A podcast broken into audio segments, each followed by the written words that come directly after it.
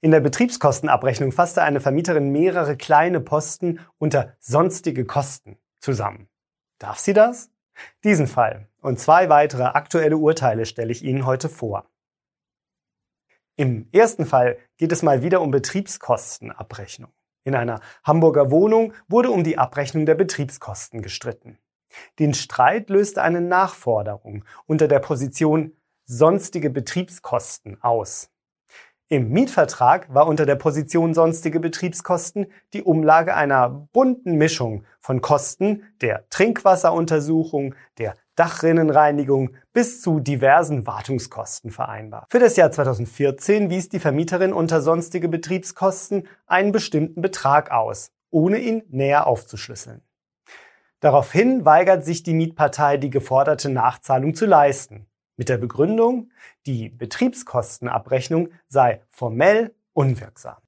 Die sonstigen Betriebskosten hätten nach Kostenarten aufgeschlüsselt werden müssen. Der Streit nimmt seinen Weg durch die gerichtlichen Instanzen bis hin zum Bundesgerichtshof. Das oberste Gericht stellt klar, eine Aufschlüsselung nach Kostenarten ist immer dann erforderlich, wenn die einzelnen abgerechneten Kostenarten nicht eng zusammenhängen. Und das ist im konkreten Streit ganz eindeutig der Fall. Die Trinkwasseruntersuchung hat nichts mit der Dachrinnenreinigung zu tun. Daher hätten hier die einzelnen Kostenarten angegeben und es hätte genau aufgeschlüsselt werden müssen, welche Beträge für die jeweilige Kostenart angefallen sind. Ein enger Zusammenhang besteht hingegen grundsätzlich bei den Kosten innerhalb der einzelnen Ziffern des Betriebskostenkataloges. Daher hat der BGH die Abrechnung der Kosten für Sach- und Haftpflichtversicherung in einer Summe unter Versicherungen zugelassen. Vermieten Sie Ihre Wohnung oder Haus und suchen dringend die richtigen MieterInnen? Schalten Sie auf ImmoScout24 kostenlos Ihre Anzeige und profitieren Sie von unserer großen Nachfrage. Kommen wir zum nächsten Urteil. Immobilien einfach den Verfallpreis geben, wenn die Sanierung für die Eigentümergemeinschaft zu teuer wird? Das geht nicht, entschied der BGH für ein Parkhaus in Augsburg kürzlich. Das Urteil besitzt aber auch für Wohngebäude Relevanz. Seit Jahren sorgte das verfallene Augsburger Parkhaus in der lokalen Presse für Schlagzeilen und beschäftigte darüber hinaus die Gerichte. Die elfstöckige Immobilie mit 550 Stellplätzen gehört mehreren EigentümerInnen. Eine Partei, eine GmbH, will ihre drei Etagen weiterhin an ein Hotel vermieten und daher sanieren. Die andere Partei will abreißen. Es passierte weder das eine noch das andere. Das Gebäude verfiel immer mehr. 2013 schloss die Parkhausverwaltung den Elfgeschosser weitgehend mit dem Hinweis auf statische und brandschutztechnische Mängel. Dennoch entschied sich die Eigentümergemeinschaft gegen eine gemeinsame Sanierung. Die sanierungswillige GmbH mit ihren drei Etagen wurde einfach überstimmt. Auf eigene Kosten sanieren, das wollte sie nicht und zog daher vor Gericht. Der BGH stellte klar, dass Immobilienbesitzer auch dann zur Sanierung ihres Besitzes verpflichtet seien, wenn das teurer ist als der eigentliche Wert der Immobilie.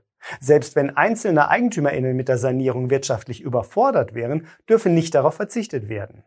Paragraph 22 des Wohnungseigentumsgesetz räume zwar Ausnahmen ein, doch die gelten nur, wenn die Immobilie durch Brand, Überflutung oder eine Explosion zerstört worden sei.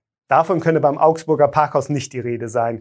Die zuständige Richterin betonte gleichzeitig, dass ihre Rechtsprechung auch für heruntergekommene Immobilien gelte, in denen sich Wohnungen befinden. Damit schloss der BGH eine Gesetzeslücke, deren Auswirkungen künftig auch WohnungseigentümerInnen zu spüren bekommen könnten, die einen Sanierungsstau auf die leichte Schulter nehmen. Ihre vermeintliche Idee, eines Tages unter Berufung auf die Paragraph 22 WEG das gesamte Haus gegen den Willen anderer WohnungseigentümerInnen abreißen zu können, ist ausgeträumt. Im dritten Fall geht es um eine Kündigung wegen Lärmbelästigung. In Köln kündigte eine Vermieterin ihrer Mietpartei, weil sie immer wieder bis tief in die Nacht durch erhebliche Ruhestörungen auffielen. Die Mietwohnung bewohnten drei Erwachsene und ein Kind. Nachbarn hatten berichtet, dass der Krach, der aus der Wohnung drang, unerträglich sei. Teilweise bis Mitternacht wären lautes Schreien, Stampfen, Türen knallen, Rücken von Möbeln und Poltern zu hören. Da die Mietpartei nicht auf die Kündigung reagierte, klagte die Vermieterin auf Räumung und Herausgabe der Wohnung. Doch sowohl das Amtsgericht als auch das Landgericht wiesen die Klage ab. Und zwar mit der Begründung, dass die Vermieterin die Ursache des Lärms nicht angeben konnte. Zudem sei bei Anwesenheit von Kindern zu deren Gunsten von einem sozial adäquaten Lärm auszugehen. Das nahm die Klägerin nicht hin und legte Revision ein. Der Bundesgerichtshof entschied schließlich zugunsten der Vermieterin. Sie hatte gewissenhaft ein Lärmprotokoll geführt, in dem sie Zeitpunkt, Art, Intensität, Dauer und Häufigkeit des Lärms genau beschrieb. Was sich genau in der Wohnung abgespielt habe, könne die Vermieterin nicht berichten, da sie keinen Einblick in die Wohnung habe. Sie müsse daher auch keine Ausführungen dazu machen. Der BGH warf dem Landgericht vor, es habe den Anspruch der Klägerin auf rechtliches Gehör verletzt.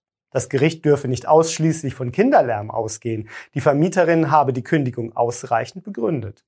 Die Richterinnen hätten daher unbedingt den angebotenen Zeugenbeweis zur Lärmbelästigung zulassen müssen. Damit sind wir am Ende der ImmoScout24 Vermieter News im Dezember. Die ausführlichen Fälle finden Sie auch in den Beschreibungen. Wenn Ihnen unser Beitrag gefällt, schenken Sie uns einen Daumen hoch und abonnieren Sie uns. Vielen Dank für Ihr Interesse und bis zum nächsten Mal.